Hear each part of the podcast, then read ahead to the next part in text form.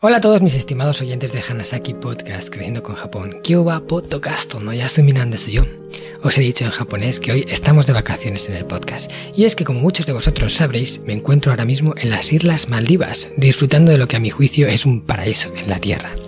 Playas de arena blanca, agua de color turquesa, una tranquilidad abrumadora y cientos de arrecifes de coral en los que poder nadar rodeado de peces multicolor.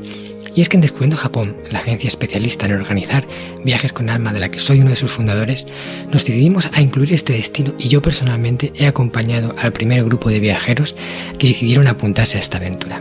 Estamos aquí pasándolo tan bien que en Descubriendo Japón hemos decidido organizar otro viaje a Maldivas un poquito más adelante.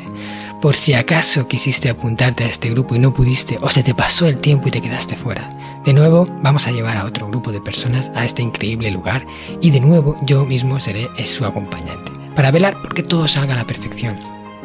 Y además para todos los oyentes del podcast e interesados en el contenido de crecimiento personal que comparto con mis seguidores, estoy planeando varias actividades extra y opcionales allí que estarán incluidas en el precio y que podréis hacer junto conmigo en un entorno idílico una conferencia privada para el grupo en el que hablaré de, estas palabras japonesas hermosas que tienen un precioso significado y que no se pueden traducir al español y que además te enseñarán algo. Y muchas otras pequeñas cosas. Si no quieres dejar pasar esta oportunidad y te decides a acompañarnos, envíame un email a marcos@descubriendojapon.com o envíame un mensaje privado a través de mi cuenta de Instagram marcos.cartagena y te enviaré toda la información del viaje ya te digo que es una pasada y que vale la pena por lo menos verlo una vez en la vida. Dicho esto, no quiero dejarte esta semana sin episodio, así que te he preparado una de las entrevistas que me han hecho a lo largo de todo este tiempo y que especialmente me gustó mucho cuando la escuché. Y en ella cuento varias cosas que estoy seguro que te regalarán un agradable momento. Espero que la disfrutes tanto como lo hice yo cuando salió publicada. El apego solo te va a provocar sufrimiento. Y esta es una de las enseñanzas principales del budismo. El apego solo va a provocarte sufrimiento, porque cuando tú tienes algo y, lo quieres tanto que incluso eres capaz de sufrir por su pérdida, estás condenado, porque en algún momento ese objeto va a desaparecer. Solo lo tenías.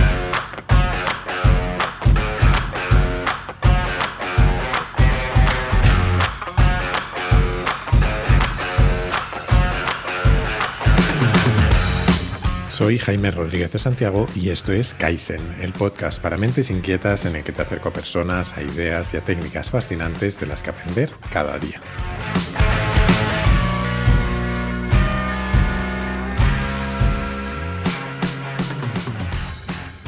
Es curioso cómo ha evolucionado nuestra relación con Japón. Antes de ayer, como quien dice, en los años 90, esos poetas llamados No me pises que llevo chanclas resumieron en una canción las sensaciones que a la inmensa mayoría de los españoles nos producía aquel país. No voy a tener la osadía de cantar, pero por si te puede la nostalgia, te dejo el enlace en las notas del capítulo. Y aquí estamos ahora, 30 años más tarde y con nuestras ciudades y los supermercados llenos de opciones para comer sushi. Todos conocemos a alguien que haya ido a Japón de viaje, si no lo hemos hecho nosotros mismos, y hemos visto hasta la saciedad reportajes, documentales y películas. Y sin embargo, seguimos sabiendo muy poco de su auténtica cultura. El caso es que hace ya bastantes meses, Marcos Cartagena, que es el invitado de Kaizen de hoy, tuvo la generosidad de enviarme su libro. Se llama El sistema Anashaki, los nueve pilares de Japón para una vida centenaria con sentido. Siempre digo que tengo cierta cautela con muchos de los libros o contenidos de desarrollo personal, así que con esa misma cautela le dije que lo leería. Y la verdad es que su libro, independientemente de si te interesa el desarrollo personal o no, está lleno de aprendizajes interesantes sobre una cultura, la japonesa, de la que, como te decía, seguimos sabiendo muy poco y que es a la vez muy diferente y muy complementaria con la nuestra. Marcos es una de esas personas que tuvieron un sueño y se empeñaron en hacerlo realidad. Creció fascinado con Japón. A los 18 años se propuso que un día se iría a vivir allí y no paró hasta conseguirlo casi 10 años después. A día de hoy Japón es básicamente su forma de vivir porque, además de seguir siendo un enamorado de su cultura, Marcos ha fundado una agencia de viajes especializada, como no, en viajes a Japón. En la entrevista de hoy hablamos un poco de todo, muchísimo sobre la cultura japonesa, claro, pero también sobre el budismo y su relación con filosofías occidentales o de cosas mucho más peregrinas como bola de dragón. Yo me lo pasé muy bien grabándola, así que espero que tú también disfrutes de esta conversación con Marcos Cartagena.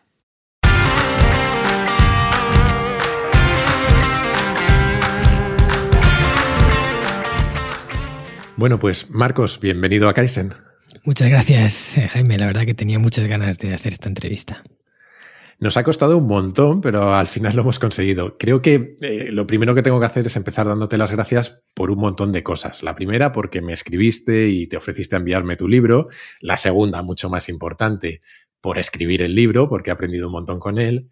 Y la tercera, también porque has tenido una enorme paciencia estos últimos meses, hasta que yo he encontrado un hueco, un hueco para que nos sentáramos a charlar. Al final ha tenido que venir una pandemia, pero bueno, lo hemos conseguido. Sí, ha sido complicado, pero el que la sigue, la consigue, ¿no? Eso es un poco lo que se dice. Y nosotros desde el principio ya tuvimos ese buen feeling. Hemos ido buscando el hueco y al fin lo hemos encontrado, así que vamos a por ella. Genial. La verdad es que eh, siempre hay mucho que aprender de Japón, yo creo, ¿no? Pero yo estos días tengo la sensación de que estamos viviendo una experiencia en la que sus enseñanzas pueden ser incluso más importantes y enseguida vamos a hablar de ello. Pero antes me quería ir un poco a los orígenes de tu historia. En el libro cuentas que a los 18 años, si no me equivoco, tuviste un sueño, decidiste que irías a vivir a Japón y aprenderías japonés allí. Y leyéndote y viendo que somos casi de la misma edad, hmm. no pude evitar acordarme de, de mi propia infancia. Eh, yo no sé qué pasó en nuestra generación, pero tengo la sensación de que somos muchos los que crecimos fascinados por Oriente y más concretamente por Japón. Yo al menos eh, me recuerdo con seis o siete años vestido con un kimono de judo mal puesto, dando patadas al aire como si estuviera en una peli de Bruce Lee. Mm. En los 80 y principios de los 90 yo creo que había un caldo de cultivo muy extraño, que, en el que sin pensarlo mucho me viene a la cabeza Oliver y Benji, Humor Amarillo, Bola de Dragón, Mazinger Z, Las Tortugas Ninja, no sé.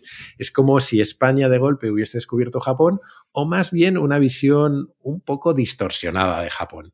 Hmm. ¿Cómo fue para ti? ¿Cómo llegaste a tener ese sueño? Pues mira, yo me sentí muy identificado contigo cuando has contado toda esta historia, eh, porque yo también veía Dragon Ball, Oliver y Benji, todas estas series, desde el principio estuvieron conmigo. Vamos, yo me acuerdo cuando eh, Goku se transformaba en Super Guerrero, que fue un momento épico en mi vida. Aquellos que han vivido esa época sabrán lo que significa. Y, bueno, eh, yo me fui acercando a Japón por diferentes motivos. Uno de ellos fue todas estas series eh, de dibujos que, llegaron aquí que fueron un gran impacto, ¿no? Porque eh, Dragon Ball se seguía, era una serie top en aquel momento, Oliver y Benji igual. Y, luego yo también de alguna forma me sentía atraído por la cultura japonesa, me parecía una cultura así como muy enigmática, ¿no? Las historias de los samuráis, los ninjas, las geishas y todo aquello que, envolvía a Japón que lo hacía como único, porque no había ningún país igual, era, era como otro planeta, ¿sabes? Ahí metido en, este. Y, bueno, me fui acercando poco a poco a Japón y uno de, las, de los hitos que marcó, eh, digamos, un punto de inflexión fue cuando yo descubrí el karate. Empecé a practicar artes marciales, primero hice kickboxing, después taekwondo, o sea, fui pasando una y otra hasta que llegué al karate. Y allí descubrí ya no solo un arte marcial en la, que había movimientos que tú ejecutabas, sino que había algo más, era una especie de forma de vivir, lo que llaman el karate do. O sea, de hecho, eh, realmente el arte marcial no es karate, es karate do. Y el do final es un kanji, un símbolo que significa camino. Y es el eh, cara es vacío, te es mano, do es camino, es el camino de la mano vacía. Entonces, eso indica que, eh, que hay algo más, no es un camino que recorres en la vida como autorrealización a través del karate. Y eso en todas las disciplinas japonesas lo tienes. Por ejemplo, el kendo, el judo, el jaido, eh, incluso, bueno, esos son artes marciales, ¿no? Como el, arte marcial del, del, sable, del judo, que es el, arte que tú hacías, ¿no? Tú lo practicabas, en el que se, es, más a cuerpo a cuerpo cercano que para derribar al adversario, pero en el, el por ejemplo, el shadow o el... Eh, el bushido. El bushido, todo lleva el do final, que es el camino, porque en todas esas disciplinas sigues ese camino para realizarte. Entonces a mí eso me deslumbró de Japón. Y, luego me di cuenta de que esa es una mentalidad que, está como instaurada en la sociedad japonesa, esa forma de, de hacer algo con el corazón hasta el final. Y ese ya fue un toque que, o sea, me llevó más cerca de Japón. Luego descubrí el japonés, me encantó. Eh, luego pensé que también eh, aprender un idioma de Asia, de un, de un, país potente a nivel económico, por ejemplo Japón, me podía ayudar porque yo estudiaba económicas y, y bueno, podría ser un elemento diferenciador. Entonces fueron sumándose factores hasta que al final dije, pues mira, me voy a ir a Japón. Yo debo confesar que creo que lo de bola de dragón no lo he recuperado, no lo he superado porque me he pasado todo el confinamiento jugando a un juego de bola de dragón que me pegan unas palizas niños de 15 años tremendos y para, para desgracia de mi novia que tiene que soportarlo, pero bueno. oye, eh, es que eh, un poco lo que estábamos diciendo, ¿no? Yo me quedé en esa fascinación inicial y tampoco profundicé demasiado. Hmm. Eh, ya te digo, de hecho creo que en judo no pasé de cinturón verde y me pegaban unas palizas también tremendas. Pero, pero tú sí hiciste realidad tu sueño. Eh, ¿Realmente cuándo y cómo decidiste ir a Japón y qué experiencia tuviste allí? Hmm. Pues mira, este ha sido el sueño más complicado eh, para realizar de toda mi vida, porque yo decidí que quería irme a Japón. Yo ese, esa visión de decir, me voy a ir a Japón a vivir una temporada, eso lo decidí con 18 años. Y yo me fui a Japón la primera vez para irme un año a los 27. Eso quiere decir que estuve casi 10 años pico y pala, pico y pala, que me voy a ir a Japón, que me voy a ir a Japón. O sea, al principio la gente decía, pero tú estás chalado, que has perdido en Japón. y yo ahí, no, es que los japoneses, tal. Y decían, este tío se le va a olvidar en, un par de años, ya ni se acuerda de Japón, ¿no? Pero yo seguía ahí hasta que al final incluso en mi entorno se le fue creyendo. Y dije, hostia, este tío se va a ir a Japón, se va a ir de verdad, porque ya llevaba cinco años, había estudiado japonés, ya todo me lo iba enfocando en esa línea. Entonces al final a los 27 eh, conseguí, bueno, ahorré mucho dinero, o sea, digamos que estuve desde los 18 hasta los 27 ahorrando, porque me lo subvencioné yo prácticamente todo. Bueno, mis padres me echaron un cable, pero decir que el 80% me lo pagué yo y no accedí a ninguna beca. O sea, es que quería diseñar el viaje a mi medida, ¿no? Quería irme a Kioto, que es la ciudad, la antigua capital de Japón, donde está la tradición, que es lo que más me llamaba. Quería vivir en una casa tradicional japonesa con tatami, todo al estilo japonés, ¿no? Entonces, para poder diseñarlo como tú quieres, no puedes eh, hacer uso de algo que ya te dicen cómo tienes que hacerlo, ¿no? Si haces una beca, te dicen, pues tienes que irte a vivir aquí y estudiar en esta universidad y tal. Entonces, me fui a Kioto, contraté eh, un año en una universidad, un, curso especial donde haya eh, japonés combinado con asignaturas de económica, de Asia Oriental, y me fui para allá, yo solo a vivir la aventura. Menuda aventura. De hecho, eh, en cierta medida, por lo que he leído en el libro, ¿no? Eh, te sirvió para hacer una especie de análisis de Japón y de, los, de los, pilares sobre los que se asienta su cultura y más concretamente, eh, pues los nueve que, que, has identificado que pueden llevarnos a tener una vida centenaria, ¿no? Como la de los habitantes de Okinawa, creo que se mm. pronuncia, no sé cómo se pronuncia muy bien. Sí, sí, muy bien, sí. ¿Cómo, crees tú que encajan esos aprendizajes con el momento que estamos viviendo? Porque mi sensación es que Japón es un país que se ha reconstruido muchísimas veces en los últimos 100 años, de una manera o de otra, de una catástrofe o de otra, y del que seguramente pienso que tendremos mucho que aprender para capear las dificultades que vienen, ¿no? Eso es. En ese sentido, Japón tiene mucho que enseñar porque ellos son un país que está ubicado en una zona muy, muy complicada a nivel eh, de localización. O sea, quiere decir, están en el mm. cinturón de fuego del Pacífico, una intersección de cinco placas tectónicas. Entonces allí eh, catástrofes naturales tienen las que quieras y más, a terremotos, volcanes, eh, además en una zona también donde se producen muchos tifones, que son como, como un huracán. Bueno, lo que pasa es que allí en Asia se llama tifón, pero es un huracán. Y, y Japón ha tenido que reconstruirse muchas veces. Yo, de hecho, fíjate, estuve en Japón eh, en una época complicada, porque yo llegué allí en 2010 mm. y eh, estaba allí en marzo del 2011. No sé si te acuerdas que hubo en esa época en Japón, pero, pero fue cuando se produjo aquel gran terremoto.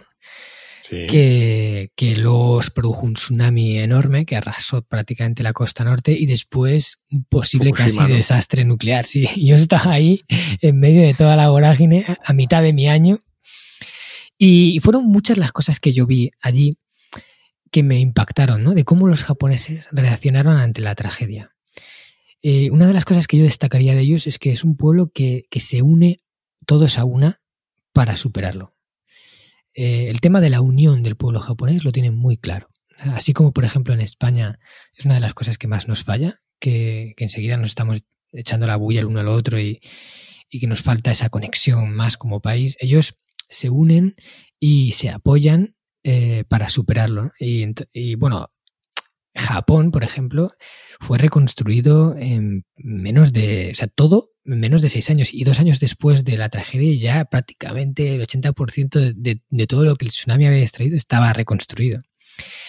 Y allí se vivieron cosas mm, que, te, que te emocionaban, ¿no? De decir, joder, es que, es que, es que lo están dando todo por, por, el, por el país. Ah, no sé si te recuerdas la historia de los 50 héroes de Fukushima. Pues eh, bueno, cuando, cuando todo esto ocurrió ahí en la central nuclear, eh, había un riesgo de que se produjera un estallido del reactor. ¿no? Y de hecho hubo una explosión, hubo una fisura del núcleo y, y aún siguen con la historia, porque todo el tema nuclear, una vez que se te descontrola, no hay forma de pararlo. Eso sigue ahí haciendo reacción, reacción. Y tenían que entrar dentro a hacer una serie de labores cruciales para evitar que, eso acabara teniendo un reventón y ahí se, formara un holocausto nuclear. Pues 50 eh, personas ya, o sea, eran gente que a lo mejor pues era más mayor, que ya había vivido su vida y tal, eh, se ofrecieron voluntarios para entrar y hacer las labores que, que requerían, sabiendo que a pesar de llevar todas las protecciones posibles que tú eh, pudieras eh, llevar, la radiación iba a traspasar los trajes y iban a morir en pocos años a raíz de un cáncer o, de cualquier enfermedad que desarrollara. Pero aún así, sabiendo que seguramente iban a morir casi a 100% en poco tiempo, hicieron eso para salvar Japón. y por eso lo llaman los 50 de Fukushima, los 50 héroes. Y como esas cosas hubieron muchas otras. Eh, yo me acuerdo en mi ciudad, en Kioto, que que enseguida había, veías a grupos de estudiantes en la calle con unos carteles eh, gritando, digamos, anunciando que estaban haciendo una campaña para recolectar dinero para enviar a, Fukushima a reconstrucción. Y eso eran iniciativas propias de ellos, ¿no? O sea, a lo mejor chavales de, 16 años que se ponían en la calle ahí a pedir dinero a, la gente. Eh, bueno, no sé, muchas cosas. Entonces, yo veo que esa unión de un pueblo para superar la dificultad es fundamental para salir adelante como, como país y como sociedad. Sí, yo pensaba también un poco en la, en la, no quiero hablar de resignación, pero sí en esa eh, filosofía, bueno, vamos a hablar de ello un poco más adelante, ¿no? Pero esa filosofía un poco más de eh, estoica casi, ¿no? De, de, superación o de aceptación de las circunstancias que te han tocado vivir y a partir de ahí eh, trabajar sobre ellas, ¿no? De, de no enredarse o, encelarse en, la tragedia, sino aceptarla y, seguir trabajando para salir de ella, ¿no? Y, en una cultura como la japonesa, eh, que hemos hablado de desastres naturales, pero podríamos hablar también de la Segunda Guerra Mundial o de cómo se reconstruyeron después, después de, aquello, eh, pues creo que lo tienen, lo tienen súper interiorizado. Em, no, nos, no nos va a dar tiempo a revisar, obviamente, los nueve pilares en esta entrevista y además creo que es mejor así porque así la gente se puede comprar el libro, pondremos el enlace seguro, hmm. pero, pero sí quería comentar contigo algunos de los aspectos que me han llamado más la atención. Y y un poco en línea de lo que estamos hablando, ¿no? El primero, en, estos momentos tan duros que estamos pasando, creo que es eh, la paz interior, o como he aprendido en tu libro que lo llaman en Japón, la calma en las aguas del espíritu, ¿no? Hmm. ¿Qué claves has identificado tú en la cultura japonesa para, alcanzar esa paz, esa, esa calma? Hmm. Sin duda, en estos momentos que vivimos, la paz interior es una de las cosas más importantes, ¿no? Conservar la serenidad personal, no dejarse llevar por el pánico y, estar en calma. Y bueno, hay diferentes cosas que una persona puede hacer para tener más paz interior. No es solo una, sino son una suma de, pequeñas cosas que en su conjunto te dan es un mayor estado de tranquilidad y de serenidad contigo mismo. Yo diría, por ejemplo, una cosa que me impactó de Japón es la práctica del silencio. Mm. Eh, a los japoneses les encanta el silencio. Eh, no les importa estar en silencio. De hecho, en los occidentales a veces eh, nos quedamos así como un poco en ciertos momentos apurados porque hay que llenar el, hueco del silencio con algo. Nos, sentimos como si el silencio fuera malo. Y allí no. Entonces, hay veces que estar en silencio, simplemente reflexionando o, o, incluso pues estando contigo mismo, dejando que afloren las cosas que normalmente las tapa el ruido, yo creo que es fundamental para que haya un equilibrio más a nivel de, de bienestar, de sensación. Yo, mira, me acuerdo perfectamente una vez que estuve en, en uno de los, de los trenes de Japón, no sé, que en los horarios de hora punta van a reventar, bueno, van muchísima gente, mm. pero estábamos en el andén un montón de personas haciendo cola para coger el tren y, y, la gente estaba en silencio, porque además es un momento en el cual la gente ha salido de trabajar, entiende que, que, la gente está cansada y no quieren molestar a los demás, entonces no hablan por el móvil, y si hablan con alguien hablan bajito, procuran estar en silencio. Y yo podía escuchar como un hombre que estaba a unos 10 metros pasaba las hojas del periódico en hmm. un andén a rebosar de gente. O sea, es que yo en ese momento me quedé como flasheado. Digo, hostia, no puede ser que con tanta tantas personas en este sitio se pueda escuchar las hojas de un periódico. E incluso el mismo idioma japonés está estructurado de forma que, que dice mucho diciendo poco. O sea, transmiten mucho con pocas palabras. Eh, el, aprender a, a no necesitar el ruido para estar bien, yo creo que es fundamental. Otra cosa que diría es la práctica de la contemplación. Yo esto lo aprendí en los templos japoneses. Allí en Kioto hay un montón de templos y muchos de ellos tienen jardines, eh, los famosos jardines japoneses que todos hemos visto en fotos. Bueno, eh, algunos afortunadamente los hemos visto en realidad porque son auténticas joyas. Y yo veía a los japoneses que, llegaban al templo, se sentaban en, el suelo del tatami y se quedaban ahí contemplando el jardín un buen rato, sin decir nada, simplemente, incluso a veces iban en pareja, ¿sabes? Estaban ahí los dos y estaban callados y contemplando, mirando todos los detalles y al final, cuando tú te paras a contemplar algo, te das cuenta de que hay mucho más de lo que imaginabas y de que hay mucha más belleza oculta de la que tú habías percibido en un principio y de que cada cosa que ocurre es mágica. De hecho, eh, eso se ve muy bien, por ejemplo, en la poesía japonesa, el haiku. El haiku eh, es una poesía muy corta, ¿vale? Que, solo, que tiene unas pocas palabras y lo que trata de transmitir es un momento hermoso que una persona ha percibido. O sea, algo que ha ocurrido en realidad. Simplemente describe un momento, además, normalmente relacionado con la naturaleza, en el que el, el haijin, la, persona que escribe el haiku, quiere transmitir al mundo ese impacto que le ha dado lo que se llaman el aware. El aware es como una emoción fuerte que algo te ha provocado porque te has sobrecogido por su belleza o por su, por su magia. Y eso solo se consigue cuando estás ahí contemplando, presente en, cada cosa que ocurre, en, en, esa hoja que cae del árbol, cómo cae, cómo se desliza por el aire hasta el suelo. No sé, es que en ese sentido hay mucha magia que muchas veces nos perdemos porque ni miramos. Y la última cosa que te diría es la práctica de la meditación. Y esto ya no es una cosa que yo vaya a descubrir porque está muy, está muy extendida y cada vez más, ¿no? Porque nos estamos dando cuenta de los innumerables beneficios que tiene, pero los japoneses tienen una tradición de meditación muy grande que les viene gracias a, la influencia de la religión budista que, lleva desde el año 700 ahí en, Japón como una religión predominante, ¿no? Y, el hecho de pararte y, acallar la mente, yo creo que aporta una dosis de tranquilidad muy necesaria en la vida de la gente. Hmm.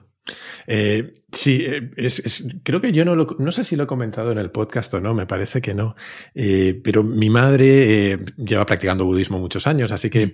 yo sin practicarlo, sin, sin, conocerlo en profundidad, sí que he estado un poco expuesto a ello, ¿no? Y mm. siempre me ha sorprendido un poco las, las coincidencias que hay entre entre muchas de las cosas que has dicho, muchas de las filosofías y culturas orientales y filosofías europeas de la antigüedad, como el estoicismo que, mencionaba antes, ¿no? Mm. Igualmente es muy curioso porque cuando estabas hablando ahora de los haikus, me venía a la cabeza eh, como los, yo creo que los seres humanos de cualquier parte del, planeta tenemos necesidades similares, pero las expresamos de forma diferente basadas en nuestra cultura y probablemente incluso en nuestro lenguaje, ¿no? Hmm. Eh, porque lo que definías de los haikus al final, en el fondo es el impresionismo eh, pictórico de toda la vida, ¿no? Esa, esa intención de expresar la impresión que te causa un momento, una imagen o un cuadro o lo que sea. Eso es. y volviendo a, a culturas o a filosofías europeas, eh, creo que con, con, Oriente no solo comparten la importancia de, por ejemplo, estar presentes en lo que hacemos o de meditar, que tú decías, y en cierta medida de relativizar, sino también algo que está muy presente en los principios japoneses de los que hablas en el libro, que es eh, que el camino más difícil también es el que más recompensas proporciona, ¿no? O como hmm. decía Marco Aurelio, que el obstáculo es el camino. ¿Qué, otros principios eh, arraigados en la cultura japonesa te parece que marcan su carácter? Hmm. Yo en el libro hay un capítulo que dedico a uno de los pilares principios y ahí hablo de lo que son los nueve principios de la sociedad japonesa. Para mí los principios más arraigados. Y dentro de esos nueve, si tuviera que elegir, por ejemplo, tres, te diría, el primero es la honestidad, el honor, ¿no? Y eso viene mucho de, la cultura samurái. Eh, el, samurái, el honor era lo más importante, y si se mancillaba su honor, eh, tenía que repararlo de alguna forma. Incluso estaba la, tradición, está tan tan dura, ¿no? Que, todos hemos escuchado lo que llaman el harakiri, que en realidad en Japón es el seppuku. Y el seppuku es eh, para restaurar tu honor, hacer un acto supremo de valentía y sacrificio, en el cual tú te, clavas un, lo que llaman un tanto, que es eh, está el la katana, el wakizashi y el tanto. Y el tanto es como una especie de katanita chiquitina, un puñal. Y entonces se lo atravesaban la barriga y se abrían en canal para tener una muerte Mm, muy dura y dolorosa, lo cual eh, le restauraba ese honor que había roto. Entonces, tú eso lo percibes en Japón, en cualquier lado que estás. Yo, es una de las cosas que, nuestros viajeros en Descubriendo Japón, los viajes que organizamos en la agencia, más se sorprenden cuando llegan a Japón, cómo eh, se percibe casi los principios en el aire como un componente más. Y, mira, muchos de nuestros viajeros han perdido cosas cuando han estado allí, porque al final te despistas, eh, te pierdes tu mochila, te la dejas en el autobús o cualquier cosa, cosas, o sea, cosas de mucho valor. Incluso recuerdo uno que perdió una mochila que tenía ahí el iPad, el móvil, el dinero, el pasaporte, o sea, el kit completo del ladrón. y, y todos y cada uno de ellos se han ido de Japón recuperando lo que habían perdido, porque el japonés que lo encontró lo llevó a objetos perdidos de la policía.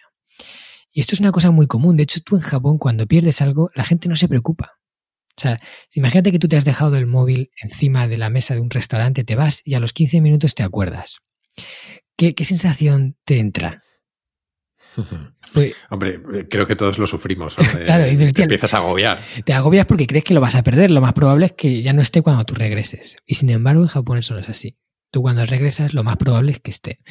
Y eso es gracias a un espíritu de honestidad muy arraigado en la sociedad japonesa, es decir, no quedarte con lo que no es tuyo, no hacer un acto que no sea honorable. El segundo es el respeto. El respeto de cómo la gente se habla los unos a los otros, siempre respetándose. Eh, el respeto es fundamental. De hecho, una de las cosas que a los niños les repiten mucho cuando son pequeños es una frase que es Me waku kakenai yo ni koreo.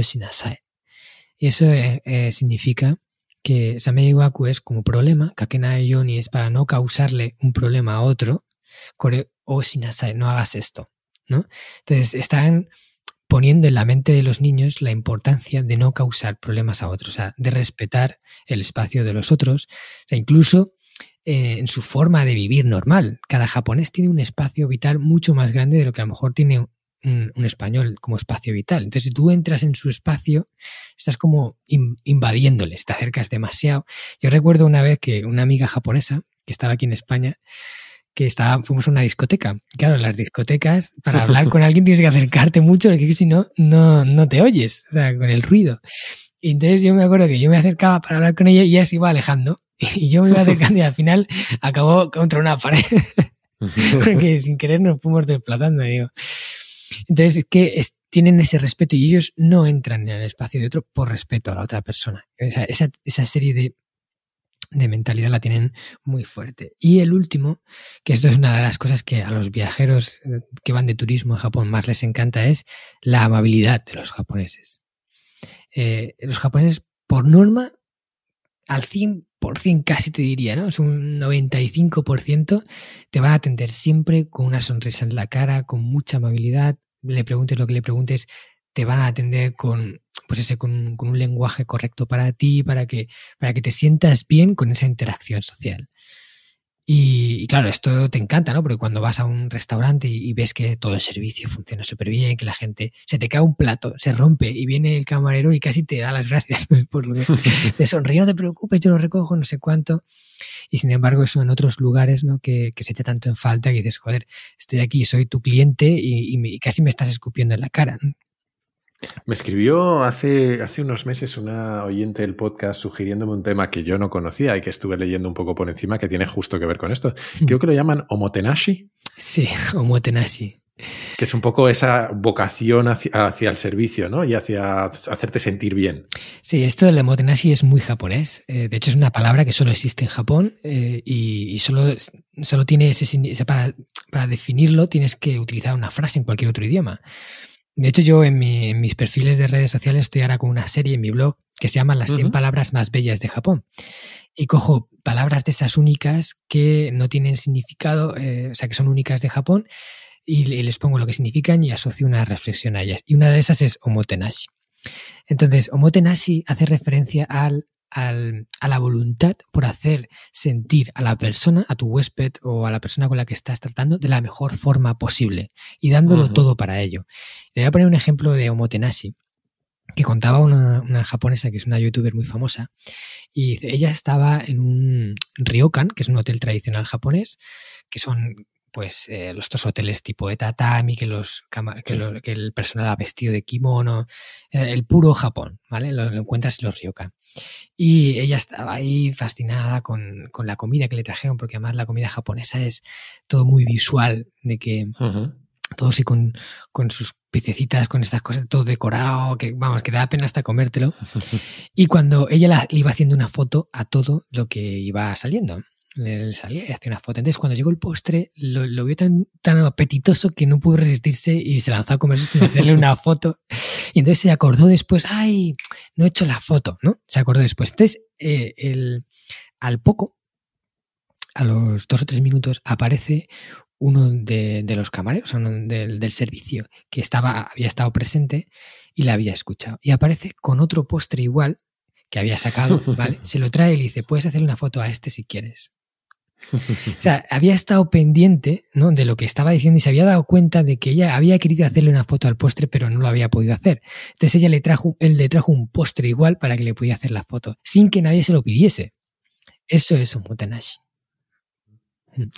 Sí, eh, eh, la verdad es que eh, bueno, está incluso un poco enraizado en cierta medida con, con toda la tradición de las geishas y de esa atención del servicio, ¿no? Hmm. Eh, creo que, cambiando un poco de tema, creo que ya he contado en el podcast que, yo tengo un profundo síndrome de Peter Pan. Eh, hmm. siempre he odiado hacerme mayor. y, para alguien como yo, leer que en Okinawa eh, es uno de los puntos del planeta con mayor densidad de personas centenarias, pues es, para empezar, tentador. Hmm. ¿Cuál, cuál, sé que tú lo has estado investigando, ¿cuál crees tú que es eh, su secreto o uno de sus secretos para, alcanzar esa longevidad. Hmm. Sí, a, mí me sorprendió mucho cuando descubrí, porque, bueno, ya sabía que Japón era el país con mayor esperanza de vida del mundo, pero concretamente la región de Okinawa está considerada como una de las cinco eh, Five Blue Zones, las cinco zonas azules, que National Geographic junto con Dad Butner identificó en 2006 en una investigación que hizo en todo el globo y detectó cinco puntos en la Tierra donde la gente por algún motivo vive más de lo normal. Eh, el punto más importante de los cinco estaba ahí en Okinawa, en un poblado que se llama Ogimi, que según dicen es el poblado con mayor concentración de centenarios por metro cuadrado del mundo. Y, claro, yo cuando descubrí esto dije, ostras, yo tengo que aprender qué hacen, ¿no? O sea, seguramente hay algo que estas personas hacen en su vida para vivir más tiempo. Y bueno, me di cuenta de que ya había bastantes personas que habían investigado sobre el tema, pero aún así quise comprobarlo con mis ojos. Y de hecho me fui a, Okinawa, a esa región, y estuve compartiendo un tiempo con una familia de allí y, digamos, estudiando su estilo de vida. Y cuando profundizas en el tema te das cuenta de que no hay una, un secreto. O sea, que digas, el secreto de su longevidad es este. No, porque no hay una cosa que te lleve a vivir 100 años, solo una cosa. Hay muchas pequeñas cosas que si haces en su conjunto, cada una te va como regalando un poco más de tiempo, un poco más de tiempo. Y, en suma es lo que te lleva a vivir una vida larga y plena. Entonces, dentro del sistema, pues esas nueve áreas que es que hay los nueve pilares, todos están enfocados a ayudarte en, ese, en esa tarea. Pero si tuviera que elegir, por ejemplo, tres, que son los que yo creo que más a, los, a la gente de Okinawa les ayuda a vivir más tiempo, diría que uno de ellos, por supuesto, es el pilar salud. Son los hábitos relacionados no solo con la alimentación, sino con tus hábitos de vida diarios que, que te ayudan a estar mejor, a tener un cuerpo más fuerte y robusto. La alimentación de la gente de Okinawa es clave, ¿no? Allí, por ejemplo, eh, la gente lo normal es que, que, coma todos los productos de origen ecológico porque los cultivan en su propia huerta o en las huertas de los vecinos, porque ahí hay mucha de que los vecinos se van dando, pues mira, me sobra de esto, yo te lo doy, tú, pues tú me das de esto. Eh, yo me acuerdo que estuve entrevistando a un casi centenario que me dijo, yo no recuerdo haber comprado un tomate en mi vida en una tienda. y, hostias, y tenía casi 100 años, ¿no? Eh, luego, por ejemplo, la, la, cocina tradicional, que, que tú, o sea, nada de procesados, todo eh, pues de productos básicos, o sea, verdura, fruta, cereales, carne, pescado, ¿no? Y poca cosa más. No, no vas al supermercado y te compras pues todas estas chupinadas con paquetitos y letras de colores que hacen para llamar tu atención con mucho marketing, pero que son muy poco saludables. Entonces, eh, ellos comen como antes. Lo que había en la despensa de una de lo que, de lo de, de, por ejemplo, tu abuela hace 50 años o 60 años es lo que siguen comiendo allí ahora, esa gente. Y eh, también, por ejemplo, que no comen mucho. Hay, hay un uh -huh. refrán que es el hara hachibu. Hara hachibu significa, eh, hara es estómago, eh, hachi es octava bu proporción. Significa come al 80% de tu capacidad. Eso, eso, es una cosa que también incluso se repiten de niños. es importante no quedarse lleno a tope.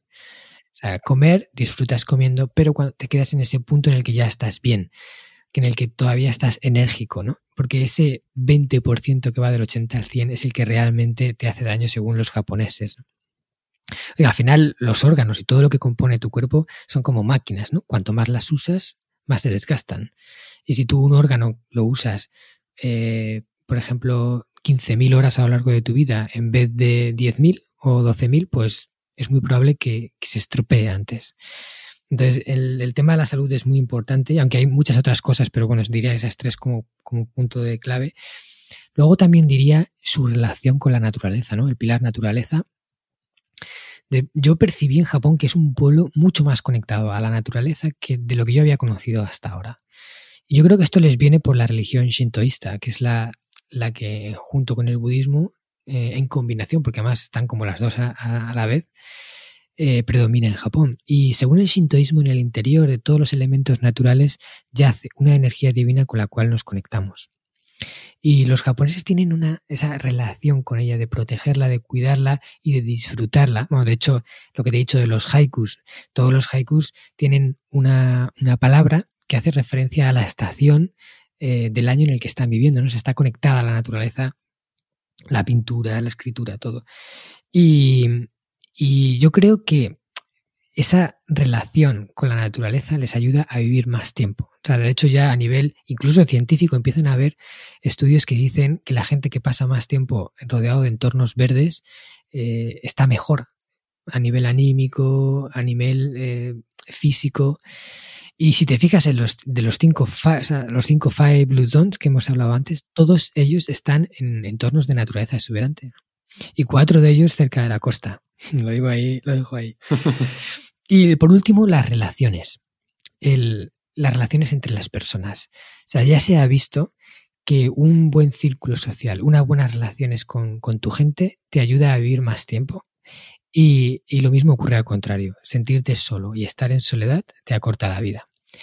De hecho, esa fue una de las conclusiones que sacó en la 125 Convención Americana de Psicología, en la que decían que el aislamiento social o el sentimiento de soledad estaba a punto de convertirse en una causa de muerte evitable casi superior al tabaquismo. Y eso ya es mucho decir, ¿no? En un mundo en el que está todo tan conectado.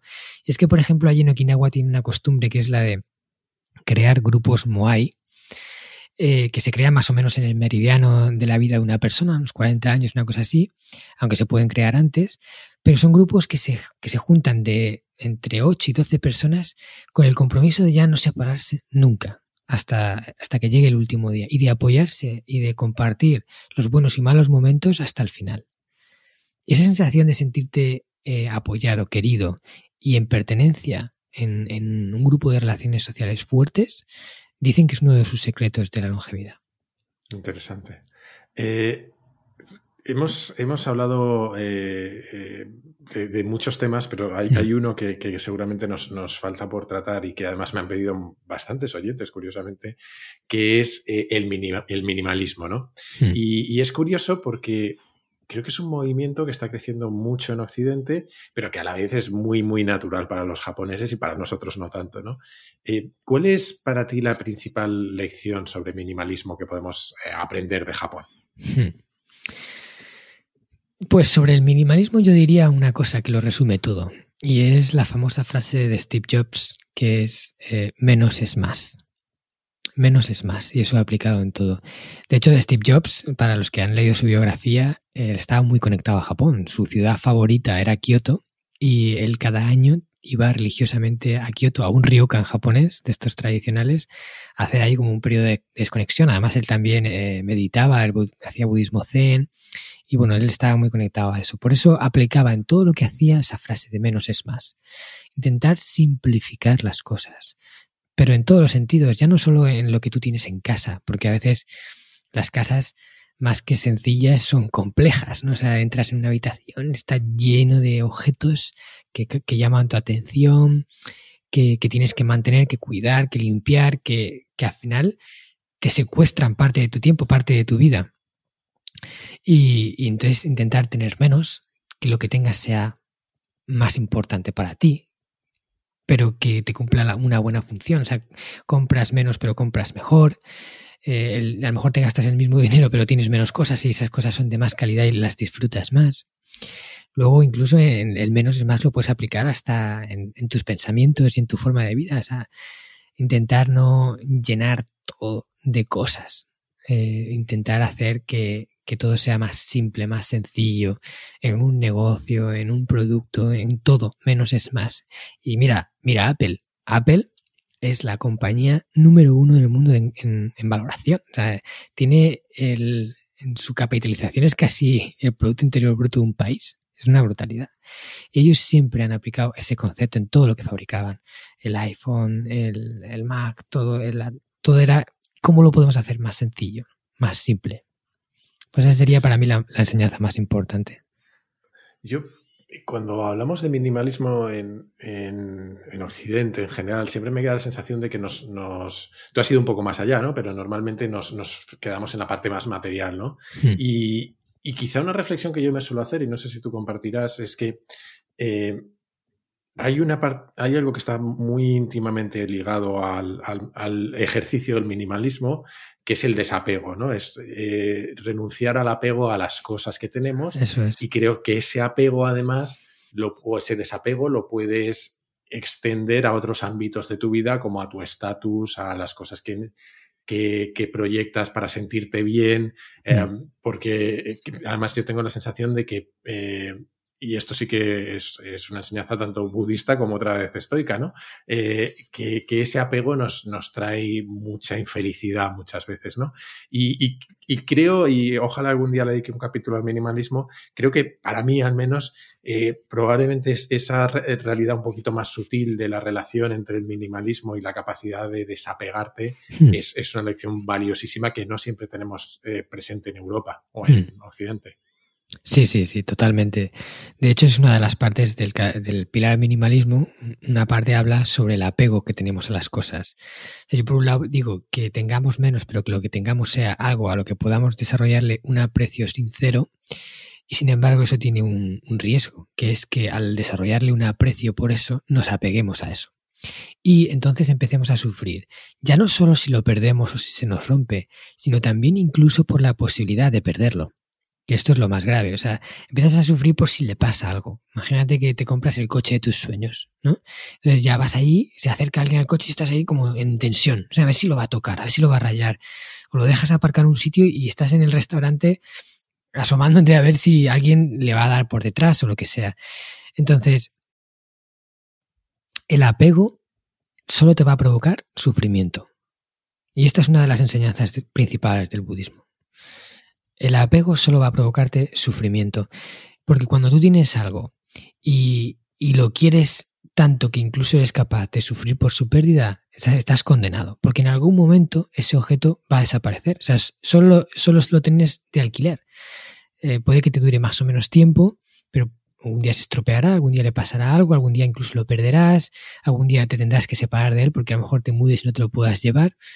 Entonces, eh, es importante que tratemos de quitarnos eso para disfrutar de las cosas mientras las tengamos y cuando se vayan, pues seamos capaces de decirles adiós, de dejarlas ir, de dar gracias por el tiempo que hemos podido utilizarlas y, seguir nuestra vida normal. Si conseguimos eso, entonces podremos vivir en paz con el mundo de lo material, disfrutarlo y no sufrirlo.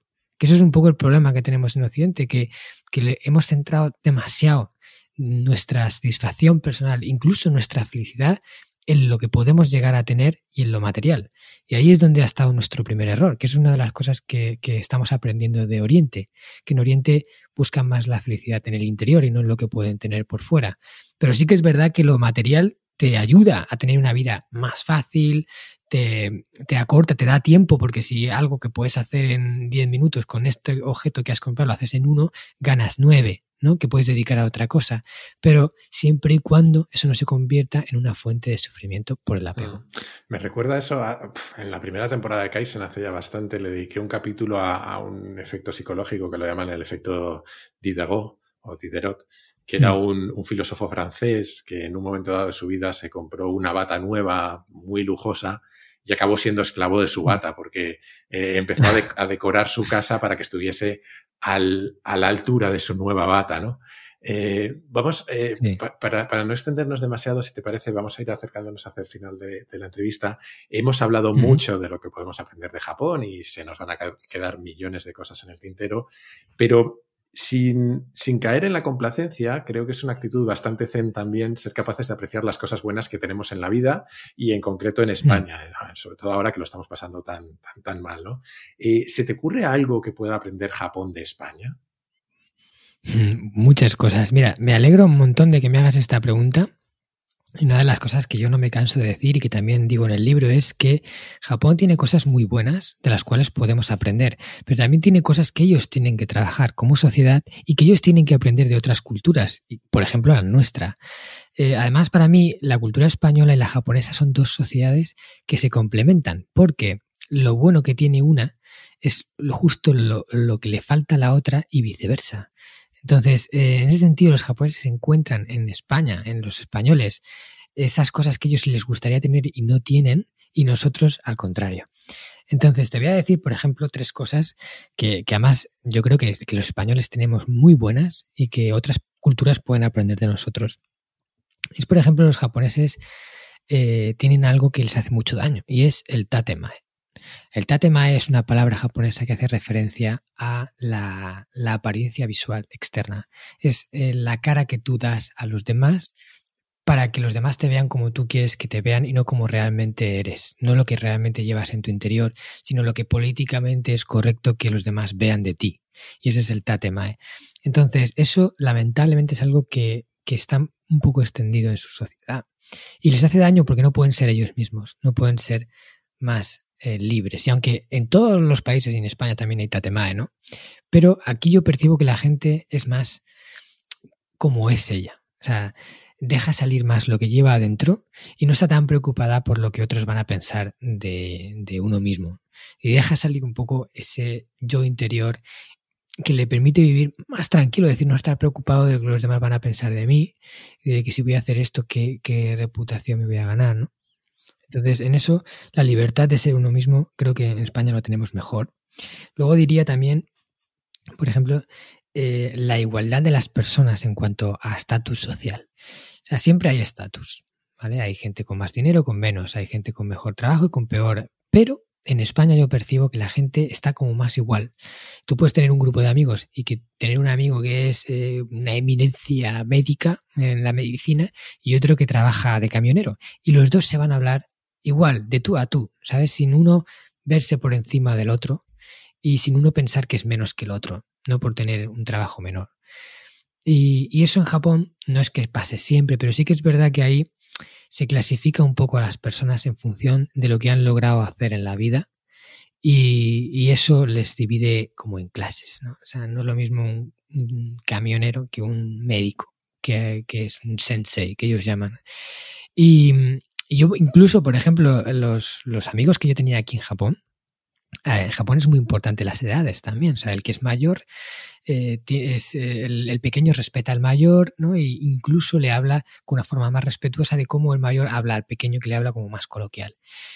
Y yo tenía amigos que, que entre ellos, en un grupo de a lo mejor 10 amigos, había uno que tenía 23 años y otro tenía 20. Pues el de 20 le hablaba con más respeto al de 23 que el de 23 al de 20, ¿no? Porque por respetar esas jerarquías. Yo creo que eso en España no lo tenemos tanto. ¿no? Aquí somos más nosotros, eh, sin importar lo que has logrado, tú eres tú, yo soy yo y, eh, tenemos esa relación más de iguales. Y por último, la libertad de poder elegir tu camino. En Japón tienen más eh, pautado lo que un buen japonés debe de hacer para, para, haber, para poder haber sido un buen japonés, ¿no? O sea, de estudiar una buena universidad, de conseguir un buen trabajo, de tener una pareja con unos hijos y tal. Hay un camino eh, que todos aspiran a, lograr, ¿no? Pero que no todos logran. Y eso les, les provoca insatisfacción, ¿no? Sobre todo en las grandes capitales. No tanto como en la zona de Okinawa y tal. Y yo creo que aquí eh, somos más libres de elegir nuestro camino y de ir un poco a contracorriente, y decir, bueno, mira, voy a hacer esto, que, que no, en principio no es nada reconocido, no es nada, pero es lo que a mí me apetece hacer, es lo que yo quiero hacer por dentro, ¿no? En esencia. Y, y no hay tanta presión social por que sigas el camino estipulado y, te, y tienes más libertad mm. para elegir lo que quieres. Hay, hay una reflexión que yo eh, cada día me hago más, la verdad. Me he dado cuenta que, que, que eh, empecé a pensar en ello hace, no sé, hace un tiempo y, y, cada vez pienso más. Y es que nuestras mayores fortalezas suelen ser a la vez nuestras mayores debilidades, porque en el fondo lo que acabas de contar eh, no deja de ser en cierta medida el, la cara oscura de, de, ese principio de honor, ¿no? El honor tiene un, un, un papel tan predominante y tan fundamental que acaba permeando a hmm. cosas como eh, la, cómo tratas a otras personas, el camino que debes seguir, etcétera, ¿no? Es, es, es, muy curioso. Oye, eh, hmm. nos vamos acercando al final, pero, pero no quiero que acabemos sin hablar de tu empresa, de Descubriendo Japón, no solo por aprovechar para que hagas un poco de publicidad, aunque eh, son tiempos complicados para el turismo, igual que lo son para la movilidad, sino porque me hmm. parece realmente un planteamiento muy interesante. ¿Qué hacéis en Descubriendo Japón exactamente? Hmm. Bueno, a ver, Descubriendo Japón es una agencia de viajes especialista en hacer viajes a Japón, pero no viajes al estilo habitual, sino viajes que nosotros decimos con alma, para conocer eh, cómo es el verdadero Japón y conectar con la esencia del país. Y para lograr esto, pues unimos una serie de requisitos fundamentales, ¿no? Como que, por ejemplo, el, grupo que va a Japón va guiado por una persona que habla japonés, que, ha vivido en Japón y sobre todo que es una apasionada de la cultura japonesa, entre los cuales yo, por ejemplo, sigo a día de hoy haciendo de guía, pero tenemos un equipo que todos cumplimos los mismos requisitos para que sea más como un amigo que te lo enseña desde dentro que como un guía a la antigua usanza más impersonal. Luego siempre trabajamos con grupos pequeños, como mucho entre, o sea, entre 8 y 12 personas, para que se genere más bien esa sensación de grupo de amigos que viaja juntos en vez de manada de turistas que se mueve de un lugar a otro, ¿no? Y, y se pueda generar esa conexión entre la gente del grupo y el guía. Y luego, por último, los itinerarios que hacemos están, por supuesto, pensados para incluir esos puntos más icónicos de cada ciudad que visitamos, pero también esos rinconcitos más escondidos donde los grandes grupos nunca llegan pero donde todavía está ese verdadero alma del país que no se ha pervertido por el turismo. Entonces, juntas estas tres cosas y tienes un viaje eh, más en esencia. Y eso es un poco lo que nosotros tratamos de, de hacer en la empresa, de, permitir a la gente conocer un Japón más auténtico, más de verdad. Ya tenía ganas de ir a Japón antes, pero entre el confinamiento y esta entrevista, vamos, creo que voy a coger el primer avión que pueda. Sí, ahora el, turismo está muy, muy dañado porque la gente no, no, se mueve, pero yo estoy convencido de que esto está generando un, una necesidad de viajar que va a tener que, que salir por algún lado, porque claro, todo el confinamiento y todo estar aquí, al final vamos a tener que que darnos ese gusto cuando, cuando podamos otra vez volver a la normalidad. Y espero que la gente siga confiando para ir a Japón y, bueno, siga confiando en nuestra empresa. Seguro que sí. Oye, hay, hay, una especie de tradición en las entrevistas que he hecho hasta ahora que, que siempre ponen un mm. pequeño aprieto a los entrevistados y es que antes de terminar hacemos una ronda de preguntas rápidas. Siempre pregunto si estáis preparados y la respuesta suele ser que no, pero bueno. ¿Preparado? Venga, pues yo voy a romper. Sí, estoy preparado. ¿Qué crees que es lo más útil que has aprendido en la vida? Y en tu caso no vale decir japonés. Hmm. Lo más útil que he aprendido en la vida. Mira, yo creo que lo más útil que he aprendido en la vida es una actitud que tengo en la vida. Porque es la que me permite conseguir todas las demás cosas. Y es la de ser un buscavidas. Porque cualquier cosa que aprendas te ayuda en un, en un punto, pero ser un buscavidas, ser una persona que digas, quiero lo que quiera, pero me busco el camino para lograrlo de la manera en la que sea. Y cuando entras en esta línea, puedes llegar a donde quieras. ¿Qué consejo le darías al Marcos de 20 años? Pues mira, le daría que planificara, ¿sabes? Que, intentara eh, diseñar cómo quiere que sea su vida, pero que aprenda a fluir con ella cuando las cosas no salen como había planeado. ¿Quién sería un referente para ti? Mm, tengo muchos, tengo muchos, eh, pero mira, quizás uno de los que más me gusta, con los que más me conecto es con Alex Rovira, que seguro le conoces.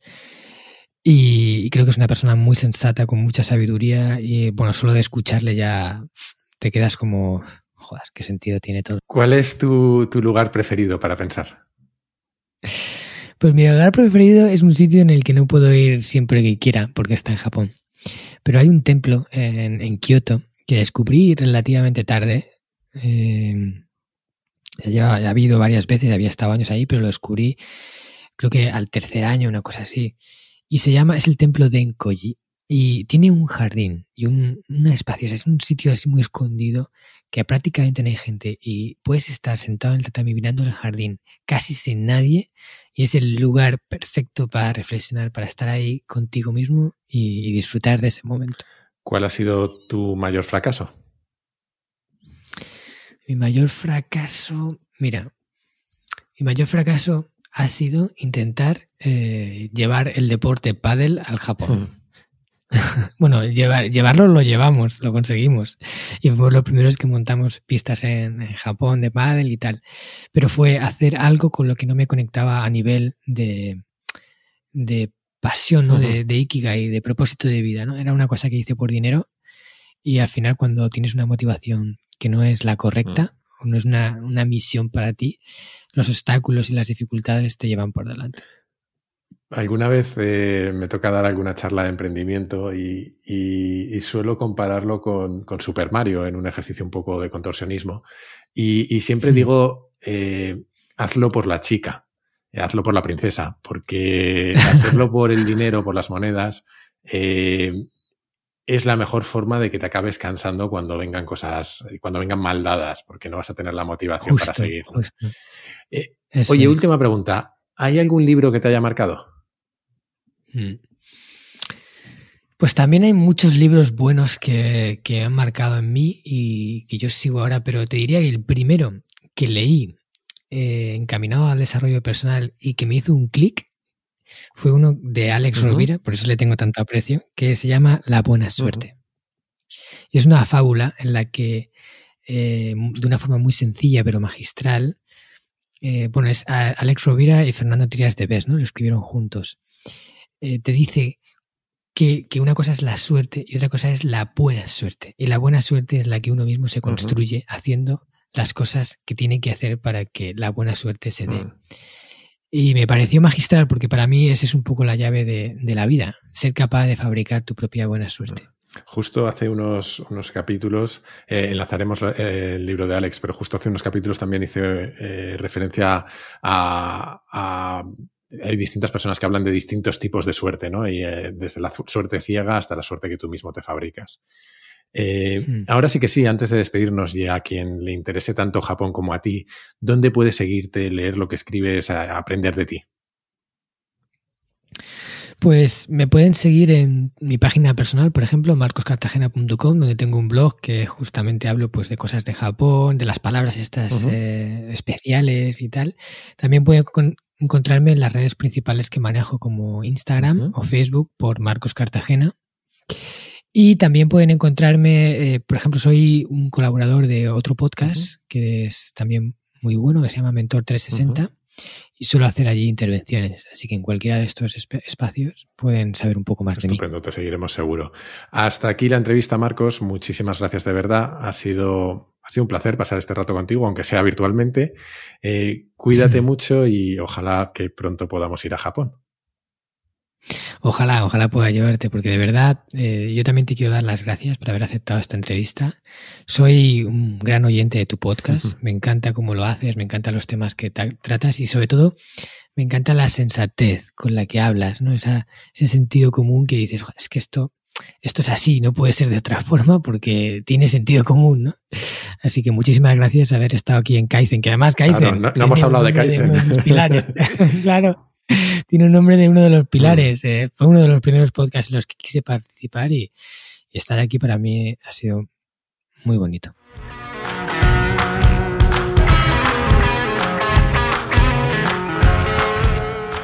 Espero que te haya gustado la entrevista con Marcos. He recopilado en las notas del capítulo referencias a libros, podcast, autores y algunos enlaces adicionales sobre temas que mencionamos durante la conversación. Y te he dejado, por supuesto, todas las referencias a su página web y redes sociales.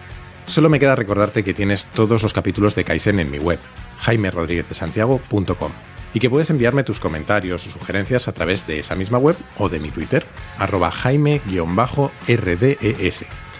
Y si quieres ayudarme a que Kaizen llegue a mucha más gente, por favor, suscríbete, puntualo con 5 estrellas y sobre todo recomiéndalo en la plataforma de podcast que utilices o mucho mejor aún a tus amigos. Como siempre, muchísimas gracias por estar ahí y hasta la próxima.